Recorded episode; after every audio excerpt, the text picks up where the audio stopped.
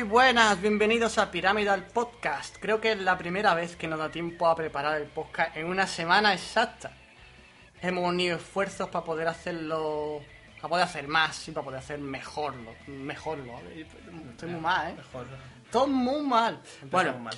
entonces como, como se suele decir, lo hemos hecho bueno, bonito y barato. Gratis. Exactamente, tan barato que, que es gratis. Y estas cosas no se podrían haber hecho sin Carlos Rey Hola. y Manolo Reyes. Hola. Y nos viene a acompañar la personita muda, que es Irene.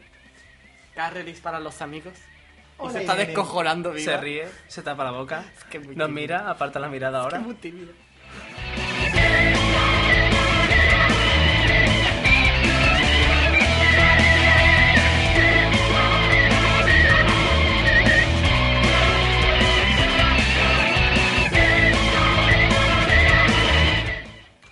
Disfrutaremos de las noticias musicales que nos traen Manolo Reyes. Hablaremos sobre cómo sobrevivir si eres músico, habrá combate, eh, como siempre, la batalla musical, y vendrán nuestros compañeros las noticias PNN que seguirán con sus sorpresas.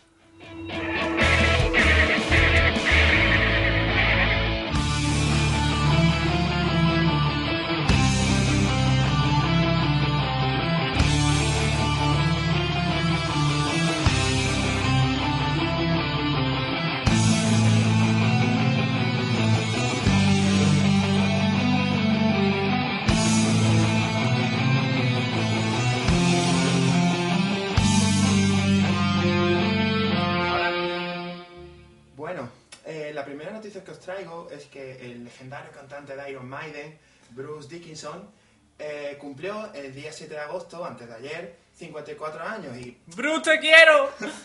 Bueno. ¡Guapo! ¡Ay, que te cojo! ¡Ay!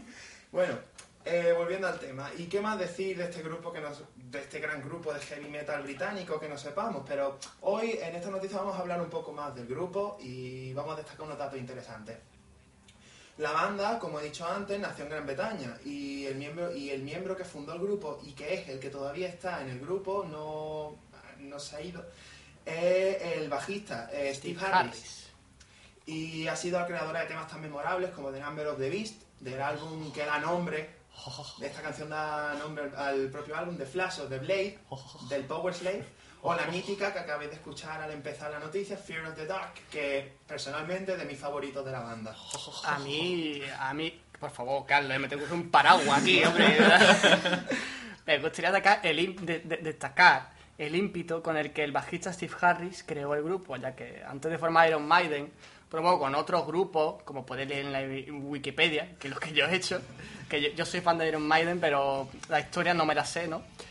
Y lo que estuve leyendo ayer, que eso, que probé con, probó con muchos grupos, y pero siempre pensando en la composición, no pensando en el protagonismo ni nada, no, siempre estuvo, los grupos lo eligió para poder componer lo que él quería. Entonces buscaba expresar su idea de la mejor manera que podía, y para ello pues probó con muchos integrantes antes de poder llegar a Iron Maiden, incluso grabó los dos primeros discos sin la voz, que es Bruce Dickinson, que ya eh, por fin el tercer disco de Number of the Beast pues grabó. Y bueno, y al cual desde aquí le deseamos todo lo mejor y brindamos por su salud. Músicos de los pies a la cabeza. Bueno, eh, cambiando de tema, la siguiente noticia nos llevará al festival Sonifair, donde ayer, día 8 de agosto, comenzaron a confirmarse las bandas que, iban a, que van a asistir a la edición de 2013. O sea, imaginaros ya que ya ha empezado a confirmar gente y un taco de gente. Bueno, y todavía queda, si es que lo mismo, lo mismo nos morimos todos antes de que llegue, porque el fin del mundo 2012. ¡Vamos a morir! Seguro. Bueno, eh, las bandas que han confirmado su asistencia a este evento son tan conocidas como Metallica, que están en todos lados, por lo que llevo leyendo en este tiempo. Son omnipresentes. omnipresente, vaya. Y otros tales como eh, Sun 41, Blink 182, Paramore, Linkin Park, etc. Joder. Pero es que el caso es que Metallica, como te he dicho, está en todos lados. Es que yo el otro día fui a Mercadona y la cajera era Kirk Hammett, ¿sabes? Y dije, ¿cuánto es? Me da una bolsa y el tío me te cuesta los más de los papes y me mandó a la mierda. Pero que los tíos, bueno, por, si no lo sabéis, los tíos, su, su, lema siempre ha sido estar de giras, grabar, gira, grabar, gira. Y luego cuando. Gira, gira, gira, gira, gira, gira. gira, gira, gira y luego el caso es que cuando decían, bueno, no queremos grabar nada nuevo, llegaban a su casa después de una gira de un año, descansaban unos meses y volvían hasta de gira. Si es que su éxito se debe, creo que más que nada a eso, que la gente lo ha conocido después de tantas vueltas que han dado los tíos que, madre mía. Para que después digan que tocar en un grupo no es trabajo. Totalmente. Bueno, eh, la siguiente noticia que os traigo nos, nos va a pasar de este ámbito rockero, heavy de Gran Bretaña hasta el Vaticano. ¿Qué? Habemos papan. What the f- os, os digo, el Papa Juan Pablo II, falleció en 2005, va a tener su propio musical. no, sé, no sé, no sé, no sabremos. Pero vamos a ver, lo que no Toma entiendo ya. yo, eh, que hasta que yo sepa, hasta hace antes en la religión, todo instrumento que no fuese la voz humana estaba prohibido. Que va, va a cantar Vamos, amaba. mucho el órgano. El, el- el- el órgano y, ¿eh? Y, Y ¿eh? entró luego, o sea, No, y lo utilizaban para castigar y todo, en plan, limpia, límpialo. Vale. bueno, y bueno, lo que estaba diciendo, tal, no sabemos si va a ser de estilo Broadway con sus lucecitas, los fuegos artificiales, cabaret. bueno, eh, Me no sé, al fin y al cabo va a ser musical.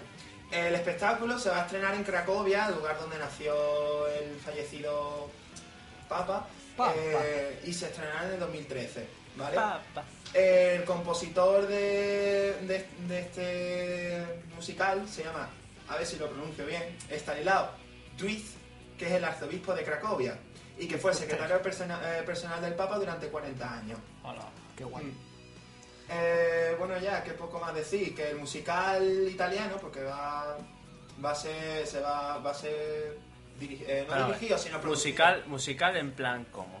En plan- canto no. gregoriano. Te en prometo plan- que- no, no, de- como he dicho antes, no sabes si llamas en plan Broadway, si va a ser un canto Pero gregoriano. A, lo- a los Yo- Bollywood, a los Bollywood. A lo Bollywood, Hostia, te ¿sabes? imaginas que qué guapo y en vez de salir putas y cosas sale el papa.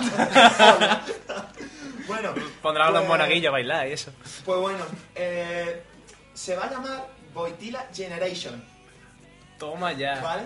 Qué super lujo, tío. Y también va, va, o sea, también va, vendrá por España y todo el rollo para que, Yo voy, para que eh. todos los que quieran ir a verlo. Yo ya me, lo he, com- Joder. me he comprado la entrada ahí Joder. con- en, en vez se han de... gastado, no nos han gastado en Ticketmaster, uy, que nos va a saltar copyright. Eh, como en, copy- eh, en Ticketmaster ya las entradas vuelan.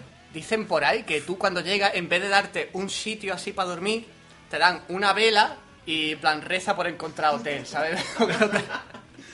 Bueno, cambio de tema ahora. Esta es una noticia que puede preocupar bastante a gente como yo que le gusta la marca Gibson a la hora de comprar guitarra.